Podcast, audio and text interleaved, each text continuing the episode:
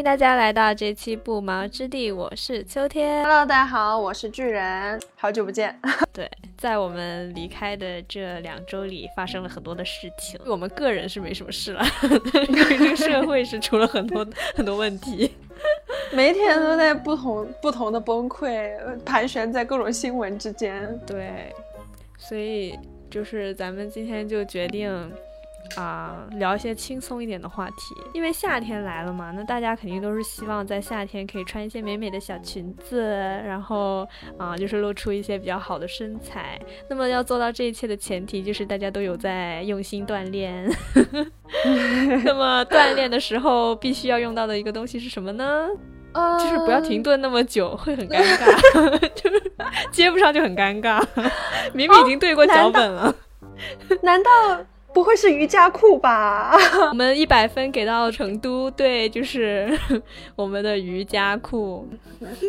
是的，是的。呃，今天就是想要跟大家聊一聊这个我们最近这几年风靡中国，哦，或者说风靡全球的这样一个我们时尚女性必备单品。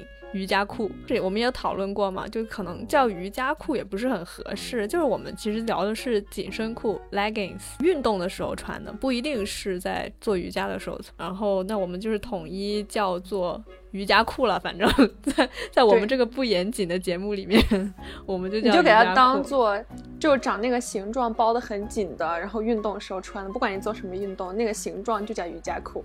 对，然后今天咱们就是来聊一聊我们女生穿瑜伽裤这件事情，因为毕竟这个单品呢，它也是刚流行不久嘛，不是所有人都能接受。那我觉得现在是处于一个可能百分之七八十人都能接受的一个状态吧，是不是？能吗？能能有那么高吗？我感觉，因为因为其实说实话，我觉得说，呃，能够接受，然后愿意去穿这个服装的人，可能还是因为我们周边的人，他们都比较能接受这个东西。但其实你走到健身嗯房里面，也不是说大家都还是能够接受直接外穿瑜伽裤这件事情的。就是外面还要套小裙子是吗？啊，这个故事就是另外的故事了。OK，那么我们今天就进入主题了啊！终于，就是今天好像废话也没有很多。嗯，嗯，那么我们一条裤觉得我子的故事每次对一条裤子，今天整一期播客就是跟这条裤子有关。然后，嗯、首先我觉得要聊到瑜伽裤这个东西要怎么火起来的，必须就要提到一个品牌，那就是 Lululemon 柠檬，是的，耶，露露柠，檬。酸露露。对 我感觉这个牌子就是简直就是凭他一己之力把整一个这个穿瑜伽裤的风潮带起来，是不是？嗯，好像是吧。反正之前最开始知道就是可以可以穿着这种像丝袜一样的裤子走在街上，就是因为 Lululemon，乐乐乐，就是因为它。还有因为卡戴珊吗？我觉得 就是一些 Candle 就是吧，啊、就是一些上东区的中产或者精英女性，就还有就啊是可能在湾区的一些瑜伽妈妈之类的，就是嗯，那就不得不说，还有就是归功于大部分的一些小红书博主们。啊，对。那么咱们就现在来先讲一讲，就是 Lululemon 这个品牌是怎么起来的，然后给大家嗯一个比较好的一。了解吧，但其实很多节目或者说很多播客已经聊过 Lululemon 这个公司了，咱们在这儿就不做赘述，咱们就简单给大家提供一个背景，就是它的创始人呢其实是个男性，叫做 Chip Wilson，然后他是个加拿大人，而且这个品牌其实一开始也是在加拿大先火起来的，他好像是到了零几年的时候，他才是进入中国市场。反正他是零三年的时候才进入美国市场。Chip Wilson 他其实本人就是一个运动员，然后反正他自己一开始就就是做运动装备的，然后后来他就发现一件事儿，就是日本有很多人。他们都不是真心想要滑雪，他们只是想要看起来很像会滑雪的人。然后也就是说，就是他们可能会买很多装备，但他们不一定热爱这项运动。然后就就着这个心理呢，他就觉得啊，这世界上有什么人的钱是类似于这样，然后特别好赚的呢？那就是咱们广大的女性同胞，就是这个这个现象怎么感觉这么久以来从来没有变过？就甚至就是延伸到了各个领域里面，大家都是一样的。其实我觉得不单只是运动服，还有很多别的华而不实的东西。但是如果要聊这个的话，我们又可以再开一期。对对对对对，先收回来，先收回来，收。对，说回来，OK，回到 Trip Wilson，所以呢，他就发现，就是其实企业文化，或者说你企业传递出来的那种时尚感，比你企业本身。拥有一些核心科技更重要。这个点呢，其实是一直都是 Lululemon 的一个公司的宗旨。就在他们自己公司的财报里面也提到了，就是说他们其实核心不是技术，就不是说他们的面料到底是有多特别。当然，他们的面料也是有特别的，因为他们是有申请相关专利的吧。但是呢，在他们自己的财报里面也有提到说，其实他们的这种核心科技是跟他们的供应商共同。拥有的共同开发的，也就是导致于其实这些啊专利啊，或者说面料或者技术，其实并不独属于他们公司，并且他们的供应商供应商其实同时还在跟别的啊别的运动品牌有一些合作，所以也就导致 Lululemon 就会觉得说这个东西很不保险，在建造技术壁垒这个这条路行不大通的时候，他们就决定去打造一个比较独特的企业文化，也就是创造无数的像我们刚刚说的上东区的啊精英女性，然后还。还有就是加州啊，或者什么地方湾区的一些啊精英女性这样的形象，于是他们的。那个用户画像，我觉得也非常出名了，因为大家应该都了解过吧。二十四到三十五岁，未婚未育，教育程度高，年收入八万刀，拥有自己公寓，喜欢运动旅行的女性。而且他还把这些目标人群细分为 Super Girls，就是啊新中产阶级。他们除了热爱生活和运动，同时对价格敏感度不高，却更在意品质，包括面料功能性和时尚设计感。而且二十二岁的他们毕业后会有一份非常。好的工作，有自己的公寓和一只猫，喜欢旅行时尚，愿意为高品质买单。三十二岁的他们将步入婚姻，根据自己的想法选择要不要孩子，依然全职工作或者有一份兼职。就是你看到整一个用户画像，我读下来的话，你会发现他完全为我们新时代女性提供了一个非常非常好的愿景。就是它的整一个用户画像，就是符合现在新时代女性追对于自己生活的一种追求，然后所以你说这样子的品牌它不火真的很难。那用户画像里面应该再加，应该再加就是小红书运动博主以及 B 站运动博主，还有资深相关用户，就是全世界的 KOL 就可以这样说。哎，就是对对，因因为在这里就不得不提到为什么 Lululemon 它会这几年。非常的走红，那跟它的营销策略是很有关系的。嗯，而且它整一个公司其实什么企业文化呀，或者什么都是一些。怎么说呢？虚无缥缈的东西，尤其是他们技术壁垒相对来说没有那么高的时候，他肯定这些东西都是在放屁。但是他最重要、最重要的就是他的营销。那么他其实就采取了一种同当地的瑜伽教练合作，并且赞助瑜伽社区课程的这么一个传销手段啊，不叫传销，传销营销营销。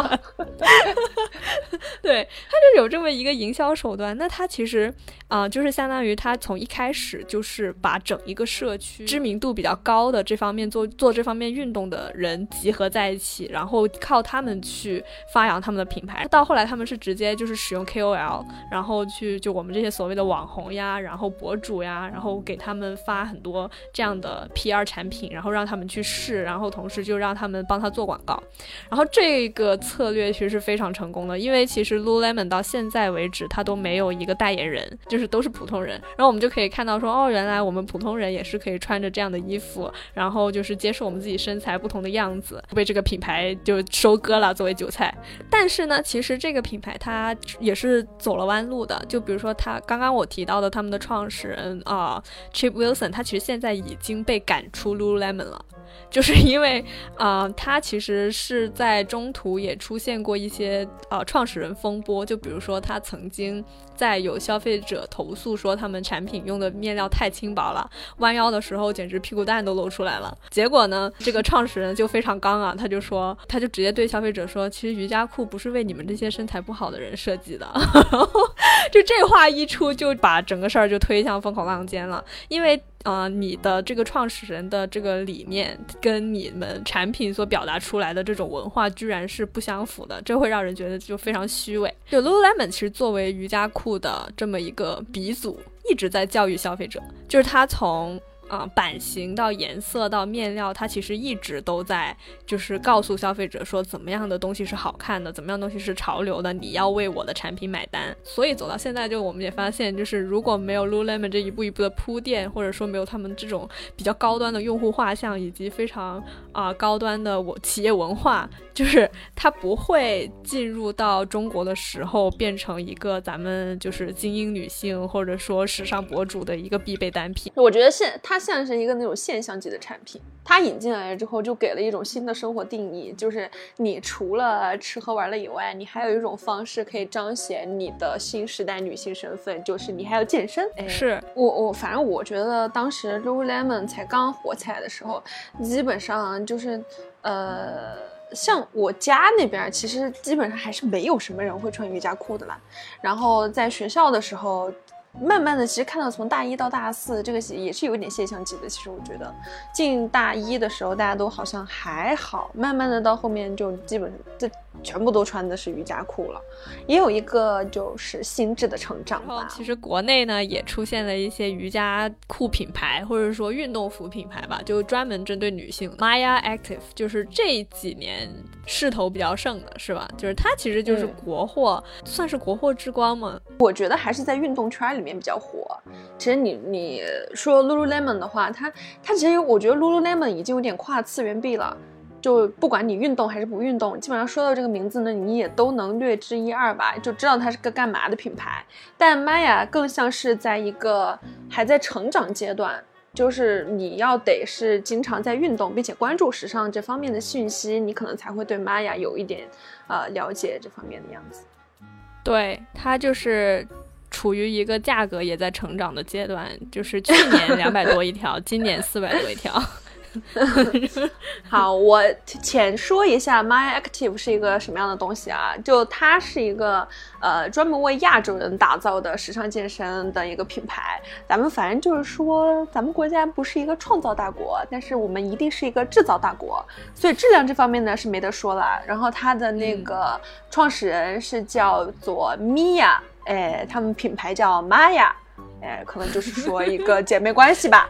然后他的其实理念，因为他之前是在维多利亚做买手的，所以他比较清楚这个类型的群体，他们喜欢什么样的调性，所以。他当时发现，就所有西方的成衣品牌都是根据白人的体型在裁衣的。这但你知道，白人的很多衣服，嗯，就是说 Topshop 这些 XS 的话，可能幺七零穿着都显大，所以这种尺码的差异呢，就导致很多亚洲人没有办法，嗯，能够穿到合适的健身服。这个是他做这个事情起始的原因。他有一个理念，他是要替代牛仔裤。就是他们希望，除了在健身的时候你需要穿到这条裤子以外，在别的情况下，比如说你去通勤啊，或者是在一些别的比较轻松的环境下，你你也能拿它当一个日常的穿搭。所以它的定位不仅仅是在你运动的时候穿着它去运动，它也希望能成为你日常的一个选择。那基于这个东西呢，所以才出现了，就是说，呃，有一个叫 Maya Fun Club。一个线下活动，就像当时 Lululemon 它是做瑜伽的嘛，对吧？然后 Nike 他们会有一些做 running 啊这些的活动，所以 Maya Active 当时就做了一个叫 Maya Fun Club，就什么东西好玩带你做什么。但这个也可以归结为就是说它没有，啊，就是说什么都不专业，所以就。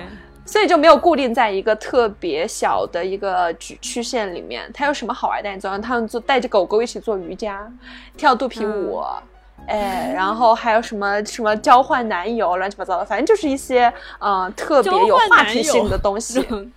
在他们七夕节的时候，吧呃带男朋友过来做什么闲交换闲置男友这个活动，其实当时是 也是有一点小讯息出来了，就这种很博眼球的东西，啊，这个就是 Maya 这个品牌。然后，因为其实它发家的时候也是在我看好像是一四年吧，我记得啊，一四年他他回国来了之后就呃打算着手做这个事情。然后那个时候呢，其实你看我们一四年就还没上大学，对吧？差不多高中的时候，那个时候街上其实真的也确实没什么人会穿瑜伽裤，如果穿了就会有一点就感觉不是很文雅的感觉，会被别人就是 侧目凝视，所以啊，相当于是一个市场完全是空缺的。然后他那个时候做呢，我们至今也没有看到，就是说有特别优秀的其他品牌作为一个竞品，然后所以他一直以来成长都还是算挺不错的，并且他们是从幺七年四月份就开了那个网店。然后它的发家其实跟 Lululemon 一开始发家有点像，因为 Lululemon 它其实也是找一些 K K O L 合作。然后其实我觉得这些运动品牌，你想要去搞推广的话，好像这条路确实也是最合适的。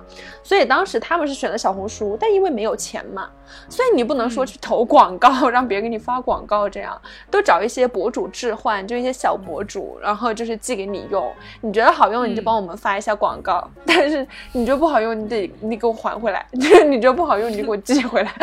就真的，我觉得那个时候，对我觉得那个时候应该是同步自媒体正在发展的时候。那个时候也没有说有些非常大的 KOL，就是比较少。对对对，那个时候就是相当于是做一个产品置换，然后就带了第一批这种自来水流量，相当于是。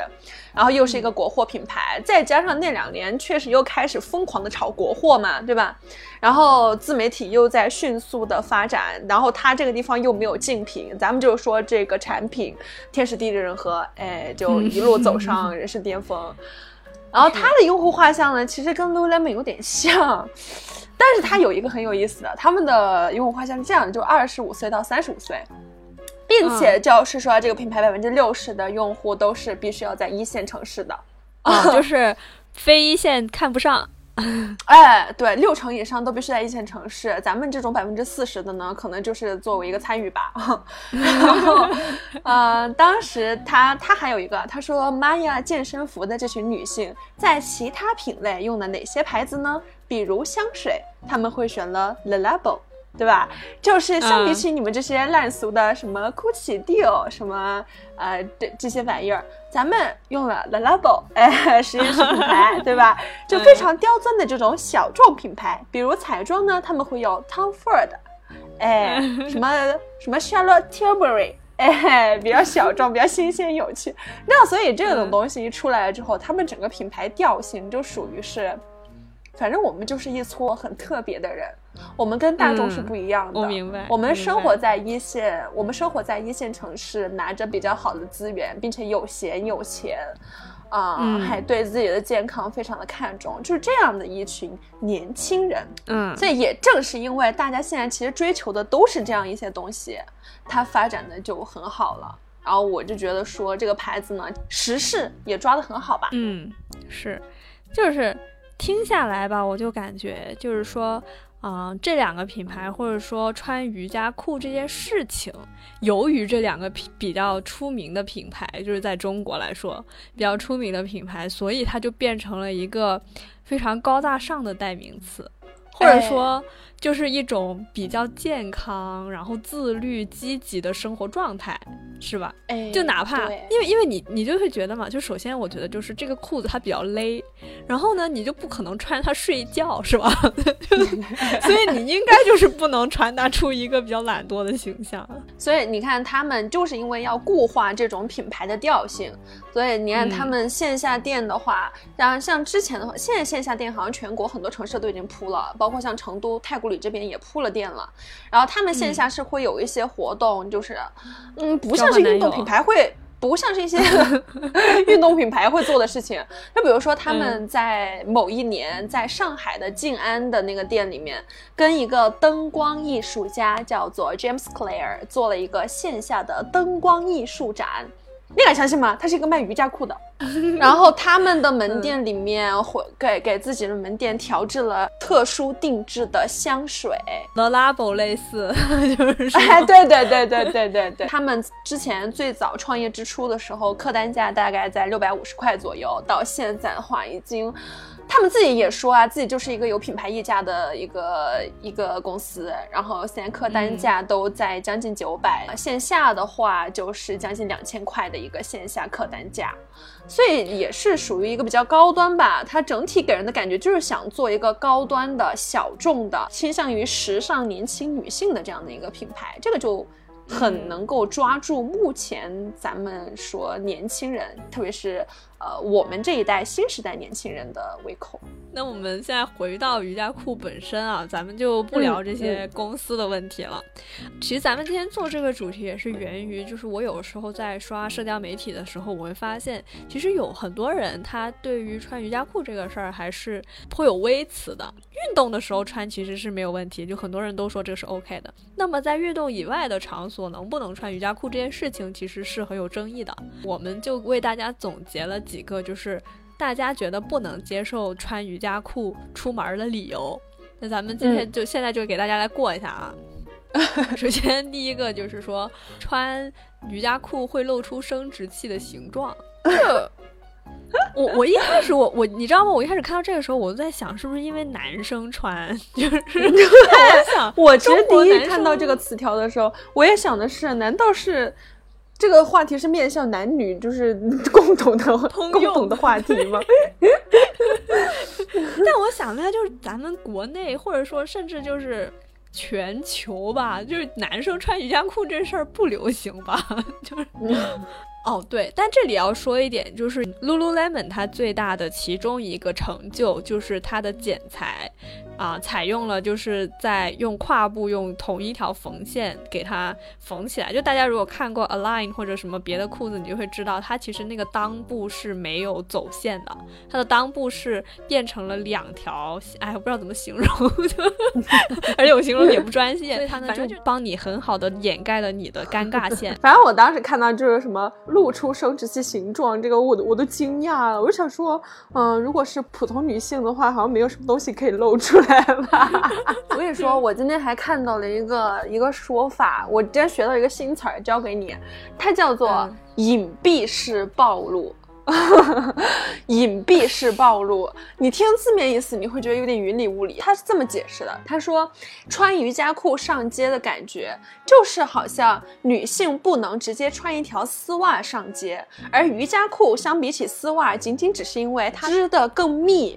然后它的材质要稍微更厚实一点，但其实它跟丝袜是没有任何区别的。如果一个女人只穿一条丝袜上街，你会觉得她是不是有点问题？但如果她穿了一条瑜伽裤的话，好像是同理的。这个就是他说隐蔽式暴露的概念啊。既然大家没有穿丝袜出门，但是穿了瑜伽裤出门，那就说明这两个东西不是一个东西。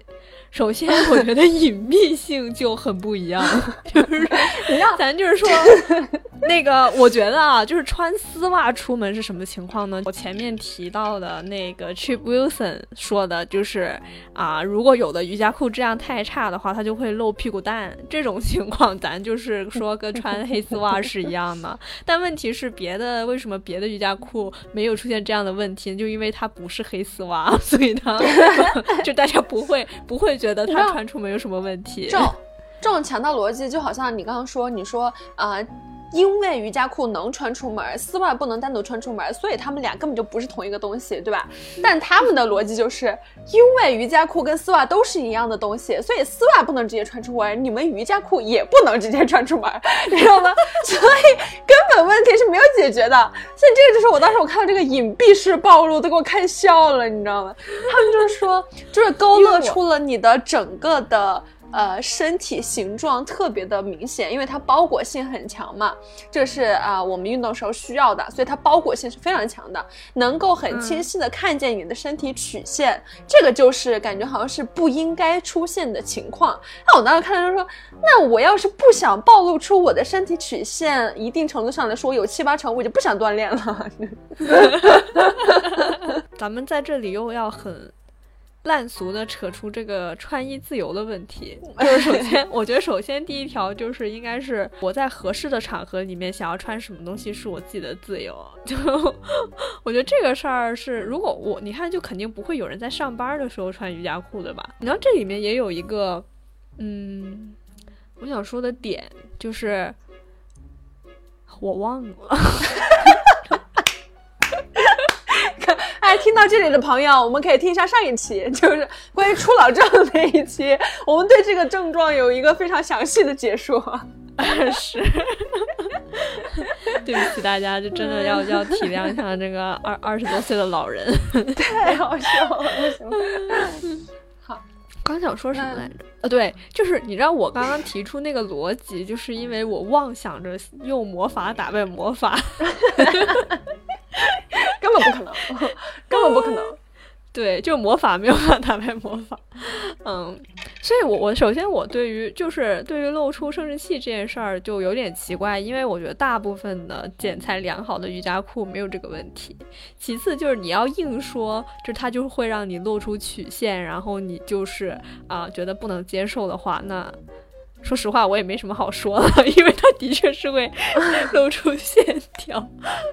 那其实你要说不露出线条的衣服就不能穿的话，这世界上可能百分之五六十的衣服你都不能穿。你看，你穿裙子的话，你也会露出曲线呀；你穿一些比较紧身的 T 恤，你也会露出曲线呀。所以我其实啊不是很能理解这个点吧。嗯，我也觉得说像女性的生殖器官。其实女性，我觉得没有特别明显的能够露出来冒犯到别人的生殖器官吧。因为我就是今年六幺八的时候，就是买了两条 Maya Active 的瑜伽裤，然后也做了一些背景调查，然后我就看到有人就说，他说穿 Maya Active 的裤子就是会露出一点生殖器的形状，但是 Lululemon 就不会。但你知道你知道区别是什么吗？就是你穿 Maya Active，你只能说是那百分之六十生活在一线的朋友们，但是就是说可能你的年收入没有到达十万，所以所以你要到达十万了以后，你才配不露出生殖器。如果真的会，就比如说你的瑜伽裤会勾勒出生殖器官的形状，你觉得这个事儿会？啊，很尴尬。如果真的是那种，那我觉得应该是码数没有选对吧？如果这样的话，建议换一条，就是说更适合自己的裤子。我觉我觉得这个东西它是属于啊，你牛仔裤。如果说特别特别小，然后你穿着也不合身吧，这个就是一个合身不合身的问题。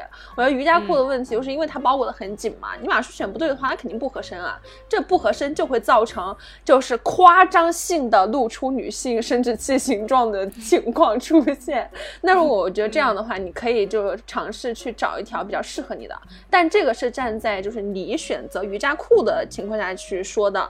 那如果你不是你穿，你只是去 judge 别人。那你就爱看不看，你 你真的不舒服，你别看。还有就是一个原因，就是说身材不好的人穿瑜伽裤出门很辣眼睛。这个让我让我想到了，就是玛雅她拍的那个广告嘛，她找了很多就我们主观意识上觉得不是特别漂亮的一群人，然后里面有那种就是身材比较丰满的，然后有就是肤色特别黑的。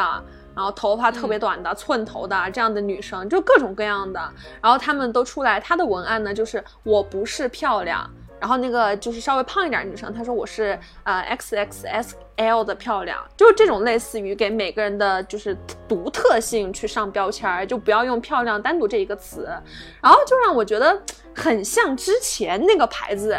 就是王菲代言的那个内外这个内衣的牌子，对吧？Nobody's nobody 嘛，当时她的那个 slo slogan 嘛，因为我觉得就很像这一点儿。就你觉得人家穿这个东西让你认为是辣眼睛的，又回到了就是说没有一种身体的形状是应该被去诋毁和贬低的。我觉得又回到了这个点上面。对，我也觉得，就是其实我觉得哪一种身材都好，只要你是健康的，我觉得就 OK 了。然后至于它好不好看，你要怎么穿衣服这个事儿，嗯，我觉得没那么重要。对，嗯，啊，我就喜欢水晶丝袜，穿凉鞋，你管我呢？没有，不是，我不喜欢，我只是帮别人说话而已，就是举个例子而已，我不喜欢，我不喜欢。然后最后一个。就是啊，审美问题，就是咱就是说，虽然咱们是就支持瑜伽裤自由的人，但是呢，呃，咱们巨人好像还是对某一类的瑜伽裤有那么一点点审美上的啊微词。我跟你 说，这个事儿是这样的，就是 我我先跟我先跟听众朋友说一下啊，就是我是我自己也经常会穿瑜伽裤，并且我觉得真的是很舒服，我天天都穿嘛，然后。我不能接受一种瑜伽裤，就是特别短的瑜伽短裤，就它跟骑行裤还不一样，因为骑行裤的话是到你膝盖上面一点嘛，对吧？然后那种瑜伽短裤，它就是那种热裤的那个长度，你知道吗？然后它就跟我们穿裙子里面穿的打底裤是一模一样的，我真的觉得就是太像了，我不能接受，我觉得他应该把他的裙子穿起来，就是感觉好像。好像差点什么。那要是它是要那要是它是红色的呢，或者蓝色，就是那个红色就感觉它好像它好像是本命年忘记穿穿裙子了。蓝红色打底裤，就蓝色是蓝色是忧郁。好，但是但是但是就是说是这么说啊，但是咱们还是没有说要干涉别人喜欢穿这种。没有没有没有，你愿意穿，嗯，你就穿呗，对吧？我只是觉得 挺好的，我觉得它真的很，它真真的很像，就是那个打底裤。就再说一遍，真的很像。就其实我自己还蛮喜欢那种就骑行裤，或者说比骑行裤短一点的瑜伽裤，因为我真的觉得夏天太热了。就是有没有生活在广东的朋友？但反正就是广东的夏天是你根本没有办法把任何长裤穿在身上，然后尤其是你还要穿一个就这种，就你瑜伽裤做的再好。你也是一条紧身裤，你也会粘在身上，我就会觉得很不舒服。然后就是这个时候，就比如说一些骑行裤啊，或者说一些比较短裤的那种设计，还蛮解放双腿的吧？我自己是这么觉得。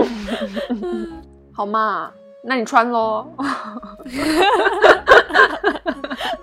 OK，那其实现在咱们其实就是可以来分享一下各自的跟瑜伽裤的这个爱恨渊源。爱恨情仇，对渊源，嗯，反正就是我的话，其实我知道瑜伽裤这个东西是因为健身。就是我是相当于其实是在大二还是大三的时候开始健身嘛，然后是真正的到健身房去。就之前我一直觉得这个事儿就离我很遥远，就是当代女大学生的确没有很喜欢健身这件事情了。然后，而且就那个时候，其实自己的审美说也是单一，比较单一嘛，就是还是很喜欢那种就是瘦瘦弱弱的小女孩那种感觉。然后，嗯。我那个时候，我刚去健身房，是因为我妈说，如果我跟她去健身房健身的话，她给我两百块钱。就大家，就这个是一个这种好事儿，就很肤浅，但是的确是我健身的初衷，就是为了赚钱。就我妈当时这样跟我说，她说如果我去一次健身房，她就给我两百块钱。后来因为这个单价，就是因为后来我热爱上这件事情之后，这个课单价太贵了，然后我妈就调整到了一百块。就是有这么一件事情，然后，所以我一开始纯粹是为了这个金钱的驱被金钱所所驱动，然后原来当初咱们在健身房里，我帮你拍的那些证据的照片是拿去就是当发票用的。对，我怎么没有？我怎么没有收到一些就是说中间商赚的一些差价？就是说，我怕你给我，我怕你要给我分成 人工费哦！我帮你拍过好多照片啊！我的天啊！我现在觉得亏了一百万。就那个时候，我妈就跟我说，因为我后来回学校之后，我妈就说，要是我每天给人家发我那个运动打卡，她就给我一百块钱。就是这样，所以咱就是说每个月可能就是也有一些自己的 小积蓄。你你可是你可是百分之六十一线城市的人，你怎么这点这手续费你都不给我？好，行，可以先先记仇，你继续说。然后，所以这就是我一开始运动的那个初衷嘛。然后我刚去的时候，我是很害羞的，因为我当时去到健身房的时候，我第一反应就是，哇，好多人，周迅，好多有肌肉的人，好多人，好多人，周迅，对，就周迅，周迅去卖 Gala 的那个表情包，好多人呢。当时也是这个感受，然后我就发现，其实，在健身房的人，大部分人身材都特别好。我呢，当时就出于一些就是比较自卑的心态，我每次去，我都是大 T 恤跟一个当时还在穿的高中的校裤。哦，你过于自卑，难道不会是因为太瘦了吧？啊，是的。哦，不想录了。就是其实我一开始我没有去健身房之前，我不觉得瘦是一个问题。就是咱们也说过很多遍了，就是在咱们国家的话，其实你如果很瘦的话，其实不会。那么遭到歧视，就最多大家就会说一句哇你好瘦啊，但不会对你就是有一些过分的语言攻击，就比起你很胖来说啊。所以呢，就是我其实一直以来没有遇到过一些什么 body shame，除了我妈，就是我妈就是一直在说我太瘦了，然后一直一直看我很不顺眼什么的。然后，但是后来我却开始健身了之后，因为你会。照镜子，而且健身房最不缺的就是镜子，你就是会发现呀，原来自己是这么的干瘪，就是，所以呢，就是从那个时候开始，我每次去健身房的时候，我也不好意思穿很紧的衣服。突然有一天开始觉得说，哎，是不是这个装备要专业起来了？我我就是一个那种。嗯，差生文具多的人，就是 虽然我练的不好，但是我又我又很喜欢各种装备，然后所以我呢就开始给在自己就是买瑜伽裤，然后这个是我接触瑜伽裤的开端，因为我去一次不是有一百块钱嘛，那其实就是说买一个 Lululemon 瑜伽裤对我来说其实也不是什么很难的事情啊。我现在觉得你欠我也欠了好几条 Lululemon，六幺八，我的意思就是稍微补一点吧。那个时候我压根儿不知道别的牌子有出瑜伽裤，当时就上网搜，就说买瑜伽裤要买什么品牌，他立刻就是说 Lululemon 嘛。那虽然咱们不是中产阶级的女性，但是嗯，咱们每个月也有几百块钱，那 那还是可以用。然后所以就所以就去了，然后就然后所以我的第一条瑜伽裤就是 Lululemon 的 Align 裸感系列，就是那条。紫色的，就是偏紫色的那条裤子，那个颜色我忘了叫什么了。但那条裤子是二码的，就是最小的那个，哦，最小是零码，但是就是已经是叉叉 S 了。然后我后来就发现一个什么事儿，就是练着练着我穿不下这条裤子，就是我我跟别人的健身初衷可能还不是很一样，就是因为我健身是为了增肥，我是为了就是让我变得变胖，因为我嗯对增增肌，然后。我其实个人最大的成就，在大学到现在啊，不是说成绩多好或者干嘛，谈了多少个男朋友没有，就是这方面的成就没有什么，没有多少。但就是说我最大的成就就是我从八十三斤长到现在九十斤，就是这个就是我最大的成就啊。这条已经穿的就是穿不下了，然后我就开始买第二条。这个时候我就逐渐的对瑜伽裤有了一些认识，但其实也没有多少认识。我所谓的认识就是知道哪个颜色比较好看。我我真的在这里，我有一个疑问，就是想说，就是你在小红书上面问那些博主，就问，哎，你穿几码的这个瑜伽裤啊？所有人穿都是二码。没有没有，他你你问他，那那上衣呢？上衣哦，H&M 童装。我觉得瑜伽裤有一个象征着就是我健身进步阶段的这么一个作用，对。然后到现在也开始尝试很多别的品牌，然后也发现其实就是说。个人感受来说啊，个人感受来说真的没什么区别。然后就是，的确，我觉得可能 Align 会舒服非常多，但是你要说别的裤子吧，它也没有说不舒服到哪儿去。就就这个就是我自己一个人的感受。嗯，我还是那句话，就是你没有穿过烂的瑜伽裤。好，我来了。就。我穿瑜伽裤，其实就说到刚刚你的那个运动系列，你是纯纯为了赚钱那个心态，就是说第一第第人生第一桶金就是通过锻炼来的，就是，然 后然后我当时锻炼应该是就开始锻炼，应该是从大二的上学期之前那个假期。上学期还是反正就是那一假期吧，那个时候不是分手嘛，然后在分手之前，当初的那一任就是以水果命名的那个女朋友，确实对咱们就是说进行了一些心理和生理上的 PUA，然后 一一整个就是觉得，当时就觉得一整个就是就是太胖了。因为大家听过之前的节目就知道，我对于自己是有一个呃面容啊以及就是说整体形象的一个大革新的一个时期。然后大概上了大学之后，就对脸部的要求就很高，然后当时就觉得自己真的特别胖，所以那个假期就开始去，我真的是。出发点就一个，就是我要减肥，我就只是想减肥，我没有想，我一开始也是跟现在很多女女性朋友一样，就是我不需要长一丁点一丝的肌肉都不要，我就是想减肥，就我就想纤纤细，你知道吗？就是想那种一股风就能把我吹走，然后当然就去健身房了。那像我们这种就是。啊，要减肉就必须先显瘦的人来说，装备就比锻炼更加的重要。所以在去健身房之前就购置了一整套的装备。当时也是看了很多，因为我从小喜欢刘雯嘛，就觉得说啊，模特那些街拍看的真是太多了，就是大家都穿那种瑜伽裤出门，啊，穿衣自由的一个大环境下，咱们也就是说要一个穿衣自由，就买了好多瑜伽裤，当时，然后穿到自己身上，就就是你。你知道有一些地方的粽子是用线横着包的吧？好好好，大概点到为止啊。那个时候不知道为什么有一些瑜伽裤，它上面就是有一些有一些剪裁，就是非常的给你一些什么拼接啊，乱七八糟的。我当时看自己就是有一种就是。早下锅早好的那种感觉，你知道就很难受。然后那个时候就，就我的瑜伽裤初体验非常非常的糟糕。然后我那个时候就觉得不能这样，因为你知道最胖，其实人最胖的地方，它不会说是你的小腿跟你的大腿连接这地方，其实是你的大腿根那个地方，它会贴在一起。那时候胖到真的就是中间没有任何一丝的缝隙，严丝合缝，把自己闷到缺氧，你知道。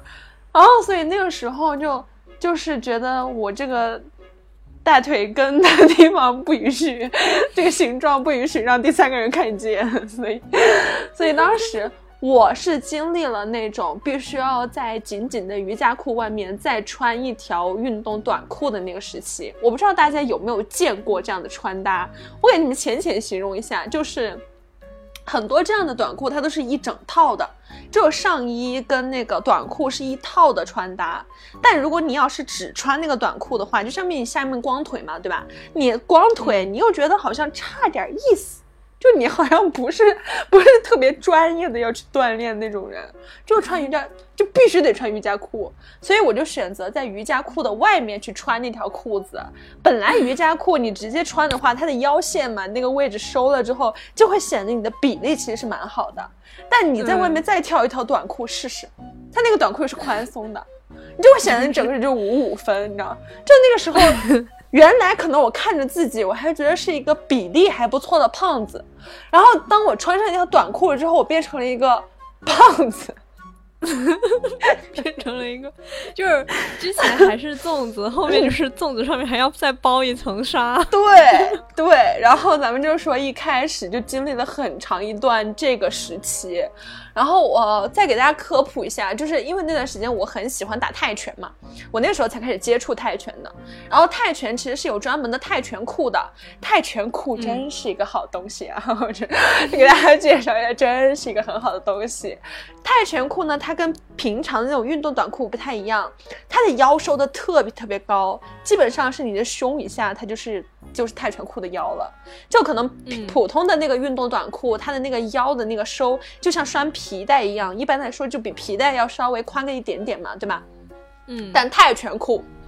大概会有十几厘米左右吧，它的那个腰的那个位置，腰线那一块儿，所以给你整个腰收的特别好，就收腹了。对，正好在你就是最瘦的那一块儿，它给你就是整个线条都给你体现出来了。然后下面呢又是特别宽大的两个裤腿，就特别特别特别短，特别显得你就是那个线条啊特别好，就它正好是你最瘦的那个位置给你收紧了，然后下面你最胖的位置呢，它裤型特别大，又给你装下了，你知道吗？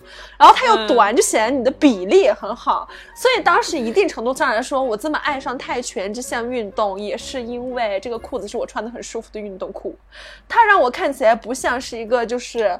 啊，一事无成的胖子，就是，所以当时锻炼了很久，那段时间真的是啊，就是说有很大的成效，就减掉了很多没有必要的体重，然后那那段时间就瘦瘦了瘦了一些，瘦了一些，然后这个时候就迎来了我的第二个阶段，就是我可以外穿瑜伽裤了。我突然发现，就是呃，女孩子好像进。呃，健身房都有这个阶段，一开始进去是有点扭扭捏捏，不好意思啊，跟健身房不熟，然后慢慢熟起来了之后，就会觉得哦，我就是。最自律的，我就是最优秀的。然后那个时候就会外穿瑜伽裤之王，嗯，对。但那个时候还是觉得就是三角区啊这些位置不能露出来嘛。所以我那段时间是我下衣失踪最频繁的一段时间。为什么会下衣失踪呢？因为买了很多很多长款的宽松的上衣，所以 就很适合用来下衣失踪。因为那个时候穿瑜伽裤就要穿特别大的上衣，然后把那个三角区那些位置都盖上，我才能穿瑜伽裤。然后所以那个时候的。穿搭就是第二个阶段，再到后面，我就已经像到呃现在，啊，就是说浅浅练出了一些腰腹了以后，就很乐于就穿一些比较短的上衣，然后再外穿瑜伽裤这个样子。这个就是我的最后阶段了，包括到现在也是这样。但我至今还是没有尝试过单独穿运动背心去锻炼，你有吗？我没有，我只有在跑步的时候会。穿运动背心，但是也是因为我跑步的时候跑的那条路线是没有什么人的。但是我如果是要穿运动背心的话，我一定会在外面再买一个罩衫。我到现在为止还没有克服的一个事情，就是比较少自己一个人单独去健身房，因为我的健身房它也是男生比较多。就作为女生嘛，大家应该都有这种体验，就是你会觉得说在男生很多的地方，其实安全感没有那么强。就这这个跟你本人长得什么样都没有关系。就很简单的举个例子嘛，就比如说在健身房，现在大家都是去举那个哑铃，对吧？如果你是一个男性，现在就是你在举哑铃的时候，旁边有一个女性，她什么都不做，她抄着手站在那儿，一动不动的盯着你，然后这个时候你会做出一个什么样的选择呢？你会做出一个动作，就是你在举的时候会发出一些，嗯。啊，这样的动作，就是非常能够体现自己雄性荷尔蒙的，这样就是有一种哈，你看我就这么牛逼，就这样的感觉。但如果这个时候你是个女性，你会发现，如果旁边有一个男性什么都不做，抄着手在旁边看着你，你就会有一种你很害怕他下一秒就哎哎。就很简单，你知道吗？就是很简单，给大家举一个例子。这个无关于就是说到底是不是所有人都是这样的人，而是我们无差别这样的担心是基于很大一定程度上来说，女性这个整体它就是啊生理上的会比较弱势于男性这个整体。对你会发现健身房里面不是说除了一些上私教的，很多自己过来锻炼的，有一些他们没有经历过系统性的训练，他只是说看到过，觉得这个动作应该是这样做的，其实有很多代偿以及很多动作是错误的，他就是靠蛮劲儿嘛。那靠蛮劲儿没有办法，就是像咱们早些年间喊劳动号子一样，就你必须得用声带来做一些发力的动作，很有感觉，整个整场就是说非常锻炼他的声带，你知道吗？拿的时候就先先要拍拍自己胸脯，哎哎哎哎，然后 再拿起来，拿起来的那个动作也是，哎，哦，然后感觉怎样？特别这种感觉，你就是觉得你在干嘛？就是说，咱们就是掌握一下发力的。对你们，你们真的不觉得这样的方式就是不利于运动的呼吸？真的就是效果不会那么好，还是再多多了解一下，多练一下吧。蛮劲儿真的很容易受伤，就是治那些锻炼声带的人。你是没有穿过背心去健身的是吗？我没有，我不敢。我跟你说，我觉得我能穿瑜伽裤就已经很不错了。我我害怕直接穿运动背心有两点。一点是因为我自己的上半身身材，我自然是不好的，我自己不愿意穿，我看着闹心，就很影响我的运动就激情。然后还有一点就是我，我觉得我还是跨不过那个坎儿。就是我虽然日常中我能够非常自如的去穿一些很短或者是呃那个打引号的很暴露的那种上衣，但是你让我在健身房里面，我老觉得就是我动作太大了，然后只穿运动内衣，呃挤出一些就不好就那动作什么的，我自己会觉得心里面有个坎儿过不去。所以综上就是，而且我还特别害怕，就是说一些目光的凝视。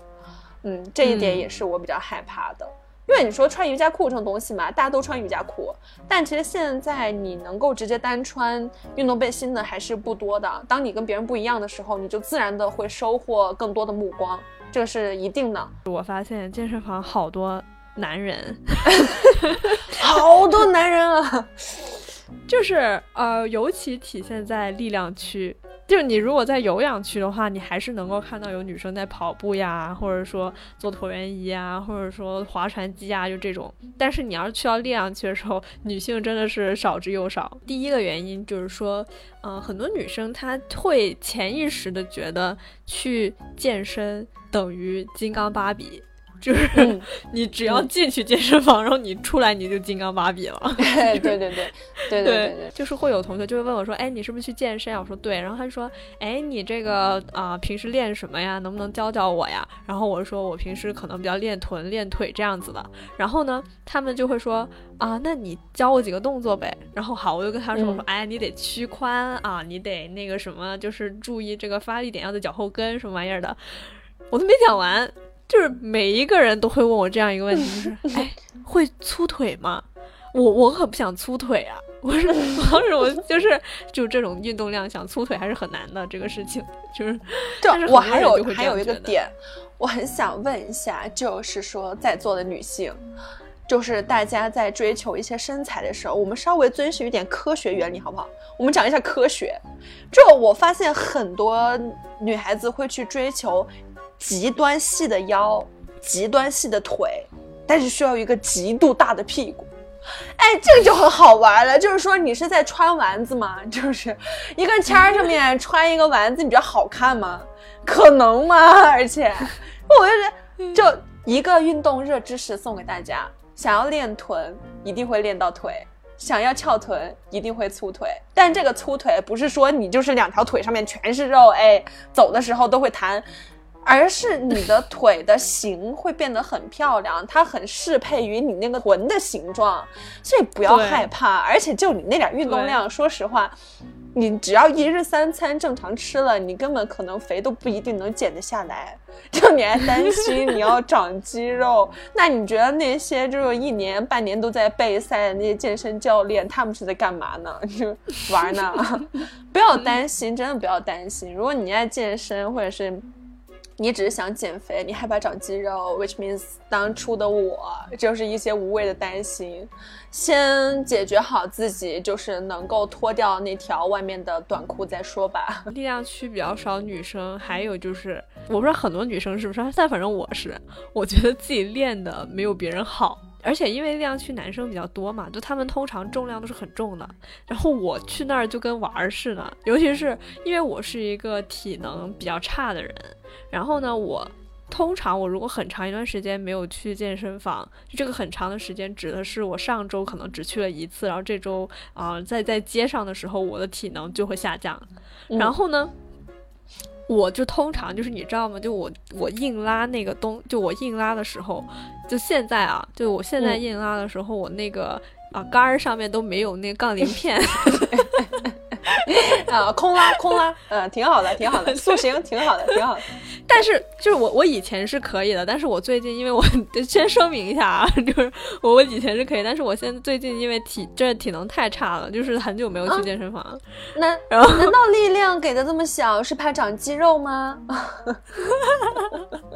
然后就你知道，就这这种情况就会非常尴尬，因为你记不记得我刚刚跟你讲的那位仁兄，就是他在我隔壁，那是好几个那种杠铃片放在一起，然后就在那，就这种情况。那我锻炼声带，对我在隔壁，我连我连杠铃片都没有，我就就一根杆儿，我在那儿拉，然后我还我还拉的面红耳赤的，就这种情况，就你就会很尴尬，你知道吗？然后，然后对，这就是我我通常我要是我教练不在的话，我也不愿意去力量区的原因，就是我觉得我需要一个人陪我一起。分担这份尴尬，我跟你说，你你是因为需要一个人，就是分担你的尴尬。我是基本上如果没有人跟我一块健身的话，我基本也不怎么太会去力量区，是因为我觉得很孤独。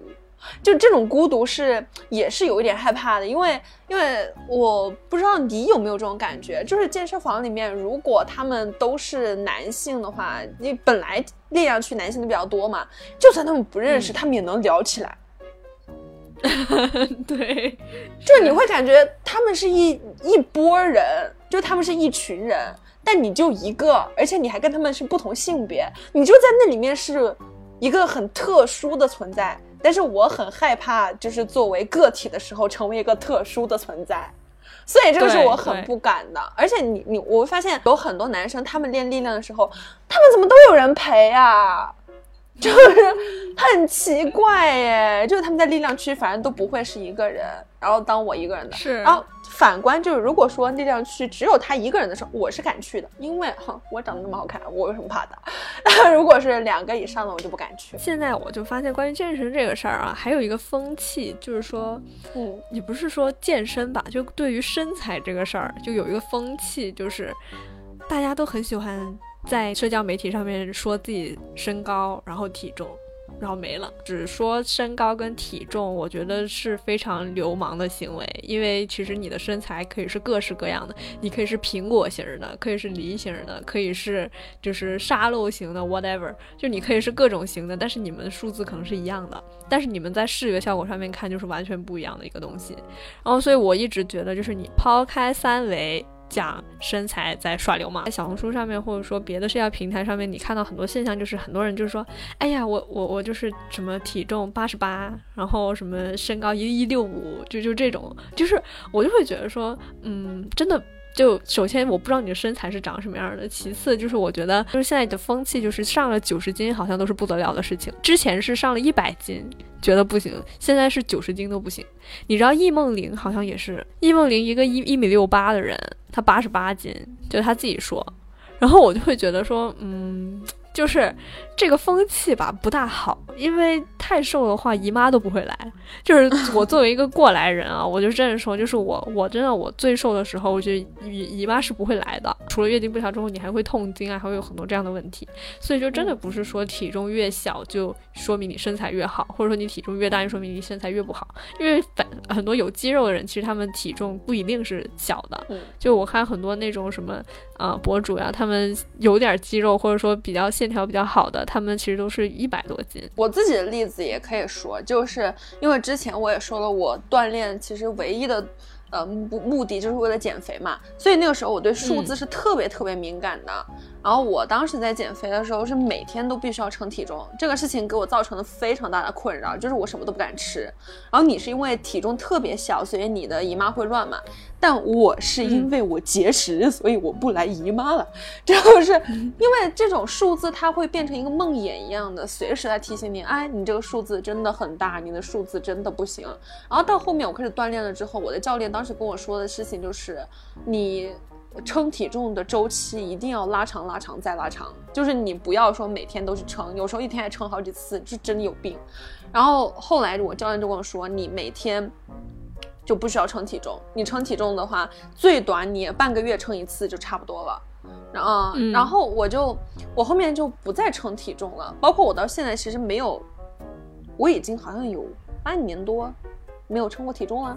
我不称体重了，就我觉得，呃，那段时间是我打泰拳健身，所以掉了一些呃脂肪，但是长了一些肌肉嘛，所以那段时间我是肉眼可见我的衣服是变得宽松了，然后我自己人是真的变得身体纤细了一些，但是我的体重后来我上秤的时候甚至还胖了，就重了，不是胖了，我体重是重了大概有个呃将近一斤的样子。对，所以我当时心态很崩溃的。我看到那个数字的时候，我教练就跟我说：“他说，那你究竟是觉得这个数字更重要呢，还是你现在看着镜子里面那个人重要呢？”我觉得嗯，好像有道理啊。我也不能说是我真的就是每天节食，我不吃东西，然后我瘦到就是说啊一百斤、九十斤，难道我就要把我自己的体重调就是放大、加粗、斜体、下划线，然后？贴到自己脑门上吗？就大家好，我的体重八十八斤，谢谢大家。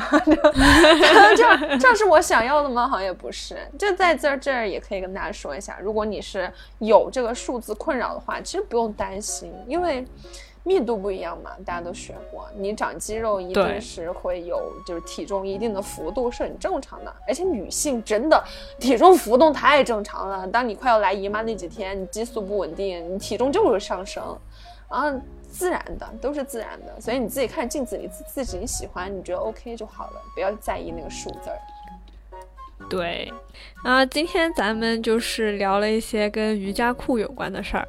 那么夏天来了，咱们都希望大家可以啊穿着自己喜欢穿的裤子，不一定是瑜伽裤，但实现自己的穿衣自由。然后无论是身材怎么样的。啊，女孩子都应该有就决定自己穿什么衣服的权利。然后就是，反正每一个你都是独一无二的，你爱穿不穿，别人爱看不看，你别管别人，别人也不管你。这个就是咱们当今的社交礼仪。谢谢大家。好，那么这就是我们今天的节目，我们下期节目再见，拜拜，拜拜。